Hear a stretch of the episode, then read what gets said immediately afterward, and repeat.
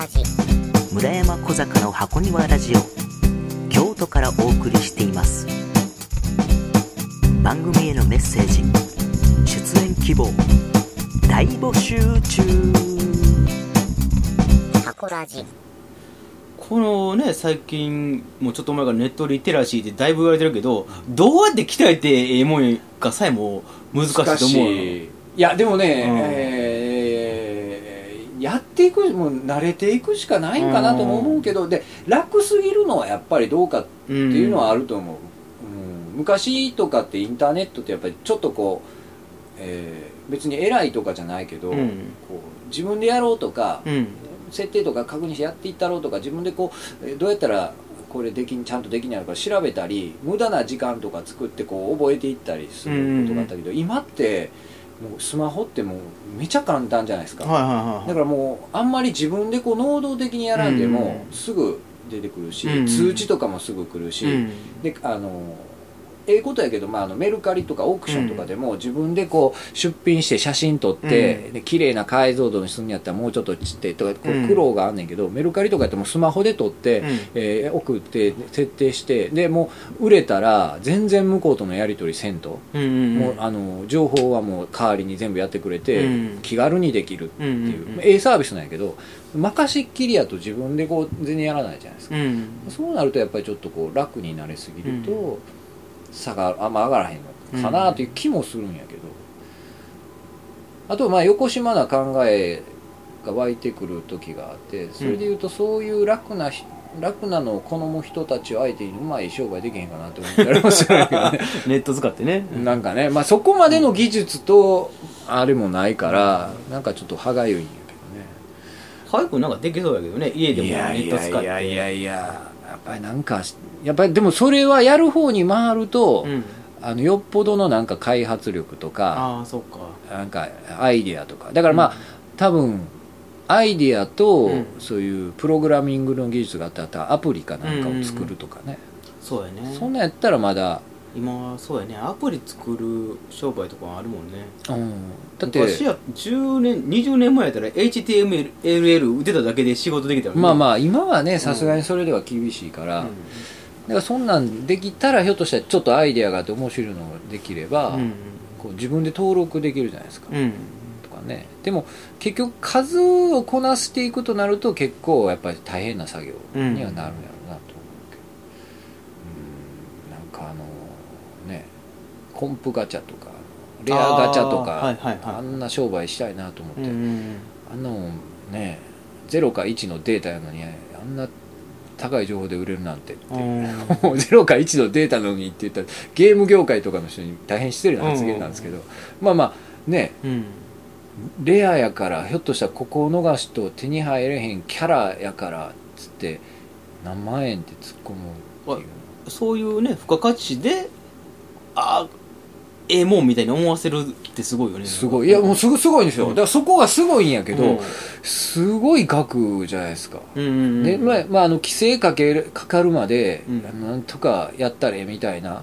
規制かかってはいやめちゃんとやめますって言うけど、うんうんうん。それまでにめっちゃ稼いだりしてるから、うんかでその被害被害額じゃないけどマーケット市市場規模こうなんかちょっとでもいいから噛みたいみたいな。横島 な僕もあのちょっと、とね iPhone で漫画とか読んでるけど、うん。チケットがあの1日に何時に何枚配布みたいのではあそれ使って次の章ページを読めたりできるんやんあかそそれは無料でってこと？無料で読めるんやけどそそれ以上ってなったら買わないといけないねあだからいつも僕は無料で読みたいから、はい。ずっと毎日待ってんねんけど、もう辛抱たまらんようにねつ続きが読みたいって。これで多分読みたい人はもう買っちゃうんやろそうだね。なと思ってうん。でそれがまあ例えば100円とかそれぐらいやったらもうええかまあいいってなるんやろうね、かって思うんやけどさっき100円使ったけどもう100円ぐらいいいかってどんどんどんどんいくんかなと思って。でその踏ん切りみたいなもんうん、ね、あのゲーセンとか行って UFO キャッチャーじゃないけどあの落とすやつとかも、うん。なんかあんなもん冷静に考えたらあのスーパーの安いとこで買う方が安いやんけとか思うねんけど、うん。やってみると取れないじゃないですか、うんでまた取れないうん。ポッキー一袋落とすために500円ぐらい使ってるっていう。よく考えておかしいよね。そう100均って5個買えやって思うねんけどまあまあなんかね一回だからこうやってしまうとこう、なかなかなかなかない抜け出せへんみたいなね。わかるわかる。そのやってしやらす気持ちにさせるっていうのがなんかね難しいですよねあれはこの間損したな800円ぐらい使って何のチョコもちいんかったっていうのがあったんですけど。UFO キャッチャーしてんねや。この間ちょっとたまたま UFO, キャッチャーっていうんだよね。さななんやろ落とすやつ、はいはいなんかもうあのこうショベルみたいな挟むやつをそうそう。あれをこのまま挟むんじゃなくて、引っ掛けるとか、うん。こう押すとか、うん。そういう系統に変わってきてああるなるほど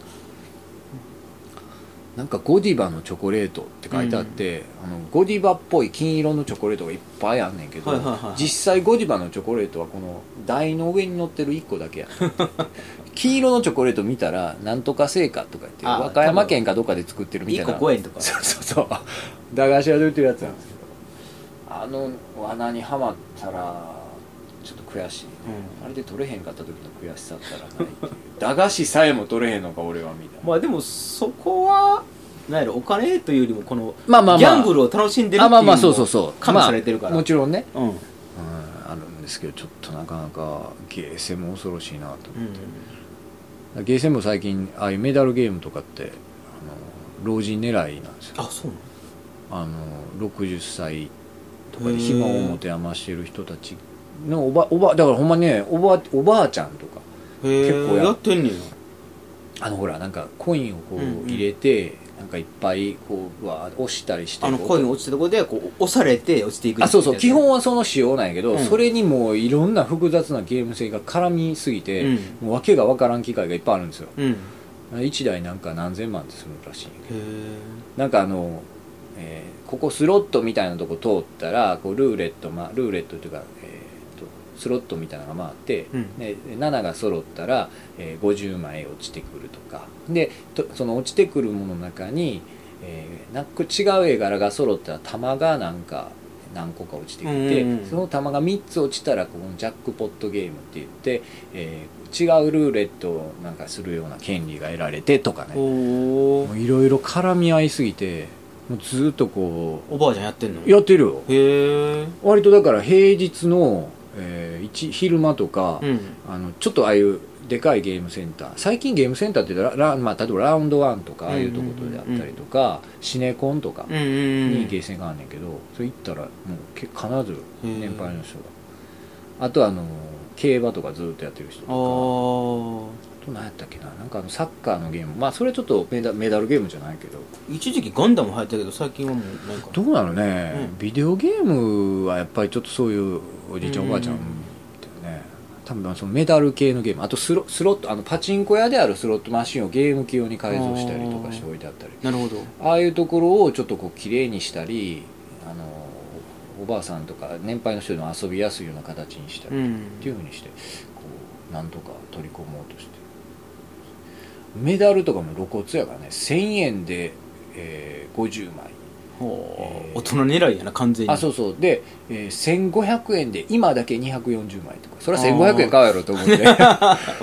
とかちょっとでもあれはちょっと騙されますよ。全然増えへんけど。うん。そうですね。そんなもんかな今。そんなもんが結局ギャンブルの話になっていったというか。パチスローやってへんの最近。ちょいちょいはやってます、うん。はい、もう厳しいですねなかなか。まあき機材もね変わってるやろし僕よく知らんけど。あ機材。きあのパチンコパチスロの昔とは違うんでしょ？やっぱり全然。どんどん進化してるやろから。あーパチンコはいまいち分からんけどでもなんかあの焼くものがすごいですね。ああはいはいはい。焼くものってうん。何って言われるとちょっとなんか表現が難しいけど。うーん。なんか例えば AKB48 の,、うん。あのスロットマシンがあるんですけど、うん。あのほんまのスロットレバーがついてるんですよ。うん。あのアメリカとかのカジノにあるようなガッチャンっていく、でもそれは別にあの必ず毎回引くんじゃなくてうん。何、かあった時にレバーを引けみたいな感じでグッてやったら、ビャーンみたいになるんだけど。であの、まあ、そういうスロットとか、まあ、ハードハード的なやつもあれば、もうちょっと小さいやつがあって、まあ、基本最近液晶なんですよ、うん。でスロットマシーンの実際回ってるところと液晶があって、うん。僕らがメインに見るとこは液晶でルーレットが回ってるんですよ、うん。でも実際抽選をしてるのは、えーこの辺にあるちっちゃいリールやったりする、うんうんうん。でそれはなぜかっていうとあくまであのルール上液晶のルルーレットは認められてないんですよ。法律？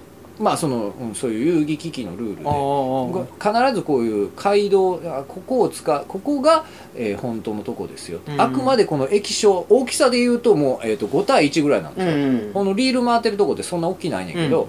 えー、とその表示用でここが演出用リールなんですはいはいはいはい。でここで抽選してるっていうのうん。があくまでルールやから、うん。でもなんかその柄とか全然分からへんし、うん。こっちの柄で見てんねんけど実はここで抽選してるうんとかで、えっとその液晶の表示がもうすごいきらびやかやったり、うん。透明パネルでで中にこう回ってるとこがあるんですよ、あはいはいはい。でその図柄は見えんねんけどその透明パネルにも映像が入るからブワッとこうそのリールと重なったりする。ああなるほでどね。光パネルで光らしといてそれを強調したりとか、あとはもっとアナログなんでその AKB のやつやったら AKB のこの薬文がペーって出てきて、なんかいこう棒状のものが横に動いたりしながら AKB ってなって48って出たり、うん。AKB までしか出へんかったりとか、うん。なんかそういうふうな実際動くものが出て、うん。この演出いるかと思うようなやつも結構あるんですけど、うんなな何この役物みたいなのが結構あったり、あと何やったかななんかすごいその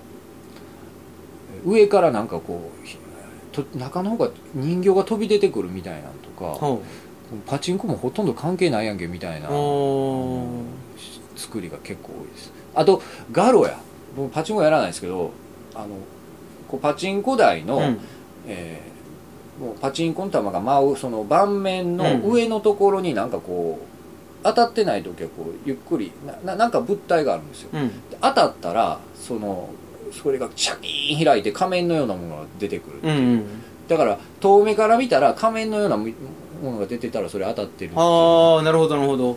なあれ派手なやつですけど。あともうやたら連打しろとか。あのリーチがかかって、うんあとここ真ん中77ときて真ん中が1234でずーっとスライドしてうんうんうん。ジュングルジュン変わってんやけど、えーその7の手前5とかになったら岩とかが出てきたりして、岩を潰せみたいな、うんうんうん。あのやつが出る。んでここを叩けって言ってバンバンバン叩いたらなんかこうハンマーが出て、うん。潰してってダーってやってああ潰れへんかった6みたいな。なるほどね。なるんですけど、まああれ僕どっちかというと乗れへん派なんですよ。うんもう決まっとるやけど、うん。そんなもん叩こうが叩く前が関係あるか。もともとその数字出るんやろ。あそうそうそう。当たってるか。そう叩いて当たんやったら俺死ぬほど叩きますよっていう、うんうんうん。もうあの潰れるまで叩くよって話なけど、でもやっぱりまあ楽しませる要素としてこうやって、うんう。んうん年配の方とかもやっぱ必死で叩かはるとかねありますけど。パチンコどうどうなるんですかね。やっぱりちょっと今ねこううん。厳しい世の中で、そうやねであの安いレートで遊べるんで、うんうんこれは割と流行ってますね。その昔みたいに1個4円うんうんうん。やったらあんまり遊べへんけど、うん。まあ、下手して1個0.5円ああほんま。8倍遊べる。うんうんそういうなんで結構そういう年配の方をなんとか引き込もうというなるほど。そこも年齢差上がっていってるわけやなそうやね。今だからお金持ってて時間あるのは60代強が多い、結構。若い子が持ってないもんなもうみんなねやっぱりそのギャンブルとかはだんだん減っていくやろね、人数も減ってるし。どうしてんねやろな、ボールにはパチンコいっぱいできるけパチンコね。最近でもだいぶ潰れてきてでかいとこが多いです。ほんまにもあそこもパチンコ屋になったもんね。あのフェスティバルゲートのとこだいぶ前やけど。あああそうやね。敷地新世界じゃないわ。えー、ナンバーもねうん。結構潰れて、映画館潰れてパチンコ屋になったりとかあの東映のとこかうんうんなったりもしてるし。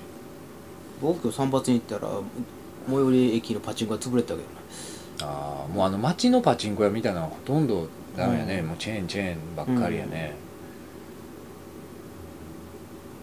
最近はどうやろうななんかたなんかタレントの卵とか読んだりとかしてたりするけどああんな仕事も結構 MC さんあるみたいで、うん。タレントさんに聞いたらあ DJ さ、うんんうん。うん。あれね。あれで回ってる人もいいるみたいいっぱい、結構京本正樹とかはいはい。松崎しげるとか、はいはい。あとプロレスラーの長野あちょうどねがよく来てるっていう。結構ギャラがいいんやねあれ。見たいやねあれ。なんか芸能人の方もギャラいいみたいで、そう。チェーン店とかで例えば隣のここのスタジオの隣にパチンコ屋があるんですけど、これ都内えー京都市内で4店舗ぐらいあるんですよ、だから長長野さん来訪って書いてあったら大体系列のこと全部長野さん来訪って書いてあってこう回るという。なるほど。結構でもあの店によってはええ人って言ったらおかしいけどプロレスラー来たり棚橋とか来たりあねあそれいいね。結構うんほんま普通に会いに行った。ほんま僕と村山君の距離がまあ1メーターぐらいなんやけど、うんこれぐらいの距離で見れ見れるあそれすごくいいね。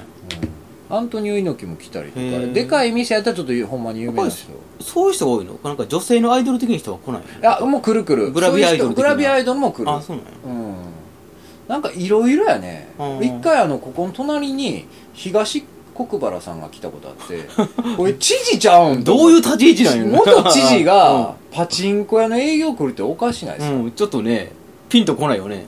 えええんかっていう。お笑い芸人とかやっても私もね。まあそうそうそうちょっとやっぱダーティーじゃないですか、うん。このあの遊戯と賭博の境目に揺れる、うんうん警察はかたくなにこれは遊戯ですという、うん庶民がもう誰もが賭博と思ってるうんこういうところの宣伝に知事になろうとしてるような人が国会議員になろうとしてたような、うん今はもうしてないけどどうなんかなと思いないいなでも。がらいいです。よあと、えっと、最近のパチンコや豆情報でいくとその、えータレントを呼ぶ流れで、うん。あの食べ物屋を呼ぶっていうのがあるんですよ。うん。例えば、えー長崎バーガーの店出店とかえーと中華街のなんとかさんっていう店出店地方グルメみたいなやつ。とか、うん。うん地方グルメとかあと、えーたこ焼き屋とか。ああなるほでどねこれがね店によってあの正規の値段で売ってるとこもあるんやけど、正規の値段じゃなくてかなり安い値段で売ってる時もあるんですよ。はははは例えば、えーお好み焼き焼きそば全部100円。安いなーで味は別に普通なんですよ、うん。まずいもん売ってるわけじゃなくて、でうん。多分それはパチンコ屋が客寄せのために補助でなるほどなるほど。その安くしてくれてるもう場合あって。1日来てくれたら5万出すからみたいな。多分そういうことやと思うねん、うん。でだからこの値段で売ってくれへんかあとかなね。なってて、そういうのやったら割とそのおおお買い得で買えたりもすることがあり。ます、どっちも得やもんね。あそうそうそう、だから別にパチンコ店でもそこの屋台だけで買って別に出たって何も言われへんから、うん。これ結構いいですよ。うんほんまやね。はい、京都はあの割とそのオメガグループっていうところが、屋台をよく呼んでてそこだけその系列の店は何でも100円なんですよ。そうお好み焼き屋の屋台が来ても100円、うん。えっとクレープ屋が来ても100円。中華料理が来ても100円、ちゅうん。中え中華前の豚まんとか豚角煮まんとか、うん。結構250円ぐらい普通に買ったら250円ぐらいするやろ。ってもんが100円ぐらいで買えるっていう。割とそのお買い得ないいですね。晩飯に配ったりとか、うん。おかずない時とか買ってくるってちょっとパチンコ屋に買ってくるっていう。なんやろ。ダーティーな感じですけど。まああんまりその家族の方にはおすすめしないですけど、一人住まいの方とかやったらそういうなんでお得に食べるって1時間撮ってる。い うマジで？すいません。そろそろエンディングいこうか。あそうですね。すいません、も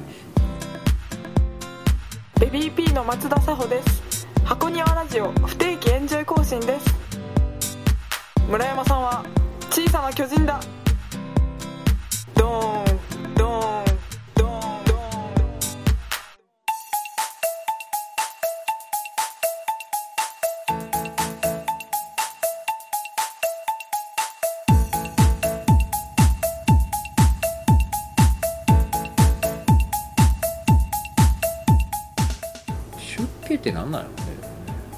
なんかこう俗世間から離れていくみたいなイメージあるけどね。もう関係なし1000人になるみたいな。うん。今この時代人の前に出るので出家ってなかなか難しいですよね。うん。あそういった寂聴さんってまだ生きてはる？生きてはるよ多分。もう90去年だってあのおぼちゃんを応援してたやんなんか。あほんまに？おぼかたさん頑張ってねみたいなんで、ほんまに。うん、あの人出家おぼちゃん？いやおばちゃんだ おぼおぼちゃんは？寂寂聴寂聴さんは出家出家。うん、おぼちゃんは出家はしてない。おばちゃんどうしてはるのね。どうしてはんだよね。あれもなんか人にや人というか人類に役立つ研究なんやったらね、うん。ちゃんとやったらよかった。ちゃんとやなんその別におばちゃんどうこうじゃなくて、うんうん。ね。なんかなんか結局うやむや。うやむや、うん、おあったのかないのか正しいのか正しくないのかよくわからないままね行ってしまってるけど、なんていうか純粋に研究するのも厳しいもんなんやなっていうほんまやね。気がしましたいろんな派閥とかがあって。ねみんなで応援したったらいいのにと思うんですけどなねかなかえ素人の考えないよな。叩かれにゃんか出るもんが出る杭。杭が打たれるっていうのはね日本人の特性やともよくよう言われますがどうなのかね出家っていう言葉はちょっと気になりました。ねちょっと調べてみようかな。出家。まあそのままじゃ家を出るやから。今回のこの話が出家っていう。だぼ仏教のイメージが強いんですよ、うんうんうんだからなんかチーンみたいな、うん両手合わせてね出家みたいな。そういうこと弱聴なんじゃないけど、うん。頭反りますよ、うん。じゃない幸福の科学っていう宗教だからそうやね。その出家はまだ違う。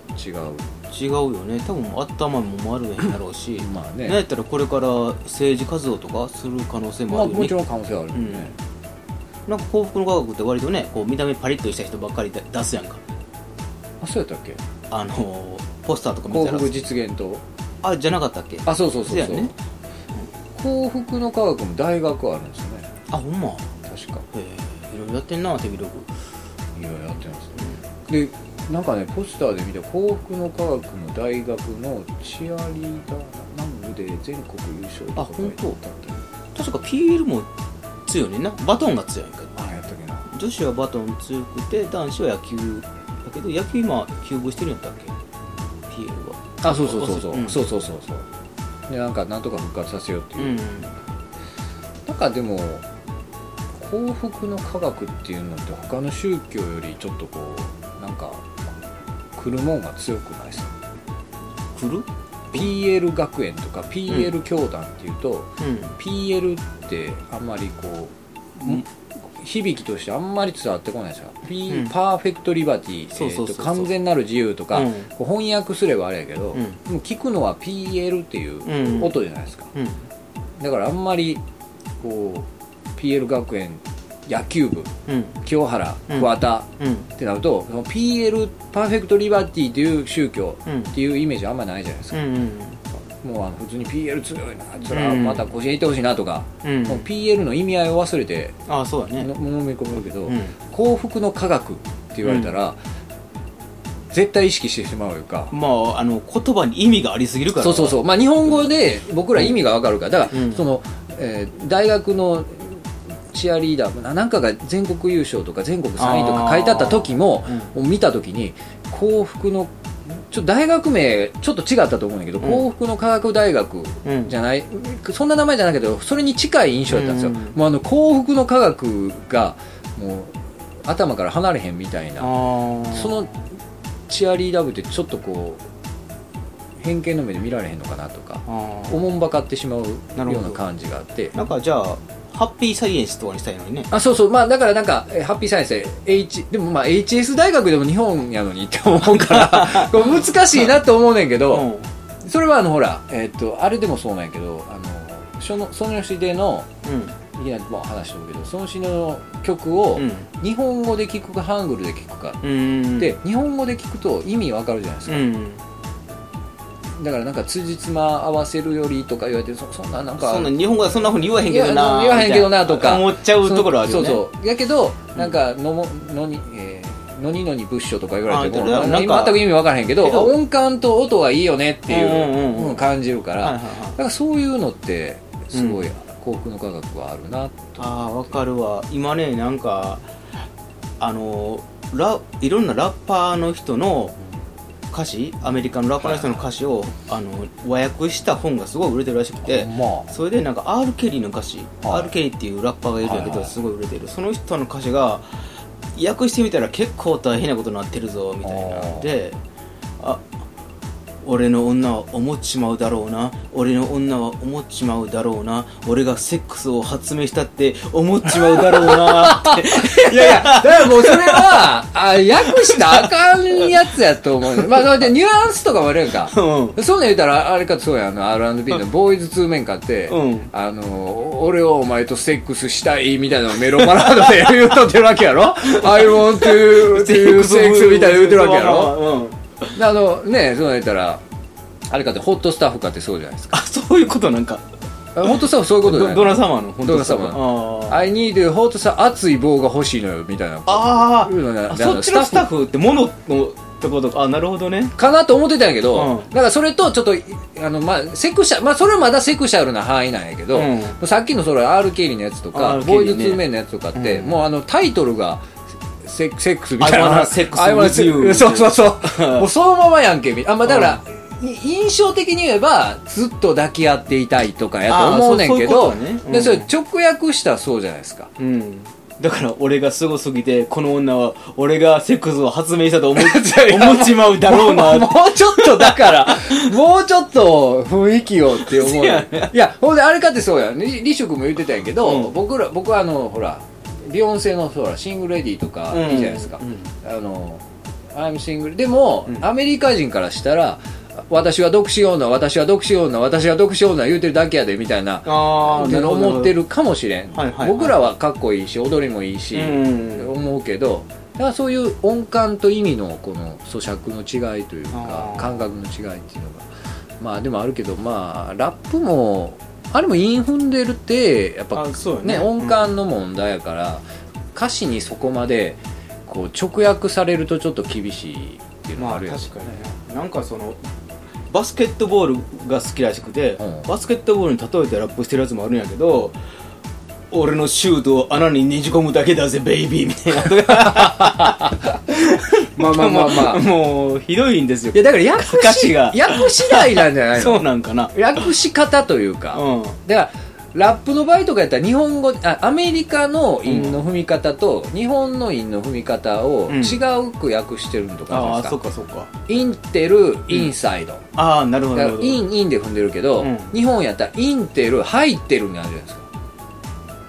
ああ後ろでふ踏んでるってことか。そうそうそう。ああでもまあなんかそういう差を無理くりつけようとするけど、うん。もうイン,、まあ、インテル入ってるはまあまあうまいことできてるなと思うけど、ううんまくできてへんやったらもうインテルインサイドって僕らも受けた方がいいんちゃうかなって思ったりもする。あなんか日本語訳するとそういうの結構あのあのアメリカのギャグ映画とかをどうしても分からんこととか向こうのスラングとかの漢字は向こうの言葉しか分からないじゃないですかああそうやね。だからそれを日本語のスラングに置き換えてやったりする。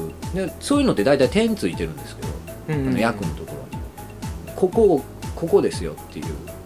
最近ちょっとそういうの見てへんからあれやけど。ああ RK でもあったらなんか天皇制英語でなんて言うんだっけ？エンペラー。エンペラーじゃない。あなんやろ。その天皇制がの英語訳が、アヌスに近いからそれと天皇制をイン踏んでるみたいな。あ天皇星ってあれか、ああの星の天皇星あ あそうんああだからそそんなんとかね。うん。俺の天皇制をみたいな。まあまあなんか分からんでもないけどうん。でその辺はやっぱりちょっと日本人も積極的に英語を勉強というか、うん。英語勉強してるとね。ニュアンスをうん。うん。なかなか訳って難しいね。難しいね本当にラップは訳してみると実はだいぶひどいっていうのですごい最近盛り上がってるので。日まあ本まだひどいっていうかそういうことなのな可愛く言うたみたいな、うんアメリカのとかはそ,、うんそれはあると思うけどねエンディングの問題だエンディングもなんかいやいや卑猥な話になってしまう卑猥というかなんというか、はい、うんまあそんな感じでそんな感じで本日はじゃあこんなところですはいはい、わりなんででしたどうやって締めたっけ？前の時ははいはい。なんて言ったっけ？また来週ちゃうな、えーでは次回までバイバイみたいなんでいいんか？あそうですか。まあなんかじゃあ季節に合わせますか？はい。次は春。次春ねですね。次ですね。お会いする時は春かと思いますはい、ではまた次皆さん春にお会いしましょう、はい、桜の真春にお会いしましょう。それではさようなら。